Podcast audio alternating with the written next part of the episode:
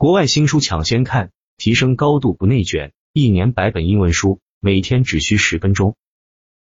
第六章，正念与社会责任感，因为正念涉及到你和你周围的每一个人，正念可以直接应用到你的工作中，培养对他人和整个世界的同情心。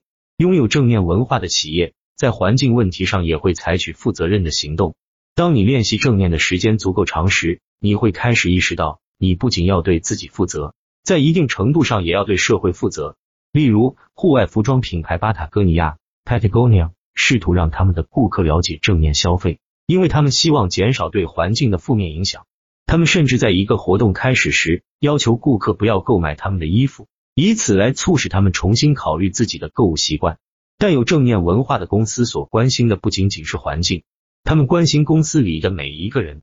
以爱莲费舍尔这个服装品牌为例。每年至少拿出百分之十的税后利润给员工。二零一二年，该公司与生产其服装所使用的丝绸面料的亚洲供应商进行了交涉，因为该生产企业对环境的有害影响以及工人的恶劣条件是众所周知的。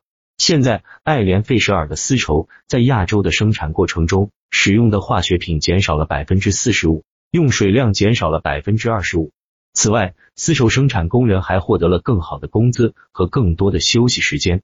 支持正念文化的公司意识到，他们也可以发起更广泛的社会变革。对正念原则的坚持也能影响员工和客户支持他们所推动的社会变革。例如，分享餐食 （Share the Meal） 是一款致力于为全球饥饿儿童募捐的应用。他非常清楚自己的愿景，这不仅鼓励员工相信这些目标，还激励他们传播这个应用。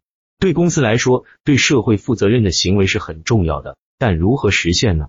这只有在合适的领袖带领之下才有可能。请听下一段。